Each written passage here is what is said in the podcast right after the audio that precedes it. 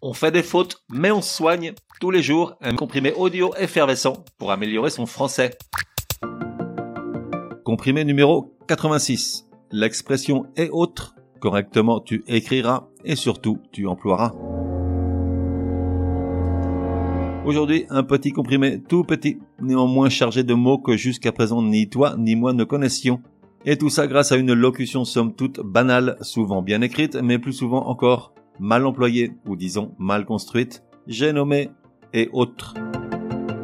Au niveau de l'orthographe, pas trop de surprises. Autre dans la locution et autres s'écrit au pluriel, A-U-T-R-E-S, tout comme le nom qui suit. Exemple. Martine collectionne les chemisiers, t-shirts, tops et autres vêtements. Autres vêtements au pluriel. Jusque-là, ça va, d'autant que l'ensemble locution plus nom qui la suit est correctement construit. Et dans quel cas ça ne l'est pas? Lorsqu'on fait suivre derrière et autres un mot qui n'a pas de valeur générique, qui n'englobe pas déjà ce cité. Je m'explique. Dans l'exemple précédent, si l'on dit Martine collectionne les chemisiers, t-shirts, tops et autres corsages, là l'arbitre siffle et sort le carton rouge, car corsage n'est pas un mot générique qui englobe les précédents, ce n'est jamais qu'un vêtement de plus, au même titre que les autres. Et c'est là qu'on apprend deux nouveaux mots. Vêtement est un hyperonyme, c'est-à-dire un mot qui a un sens générique, qui s'oppose à corsage, lui-même hyponyme, c'est-à-dire qui a un sens plus spécifique, hyponyme donc de vêtements. Certes, ils ne vont pas t'empêcher de dormir, note simplement que les deux mots s'écrivent avec deux Y.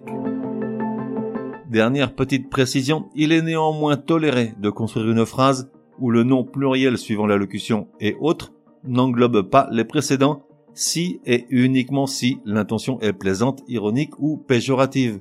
Exemple, au coin de la rue, Patrick aperçoit un troupeau d'amis de Martine, les Josiane, Samia, Irène et autres Inaya. Résumé du comprimé numéro 86. Pour que ça rentre. Comment parfaitement écrire et employer la locution et autres. Premier point. Elle est toujours au pluriel, tant le mot autre que le nom qui le suit. Second point, le nom qui suit doit englober les précédents. Exemple, dans ses rêves, Patrick possède un immense bar où il collectionne les whisky, rhum, cognac et autres alcools. Il ne serait pas correct de dire Patrick possède un immense bar où il collectionne les whisky, rhum, cognac et autres armagnacs. Sauf si c'est sur un mode ironique ou péjoratif. Exemple, Martine en aura la casquette des soirées football avec les Mbappé, Giroud, Kanté et autres Pogba. On fait des fautes, mais on soigne, te donne rendez-vous demain pour un nouveau comprimé au moins aussi énervant que celui-ci.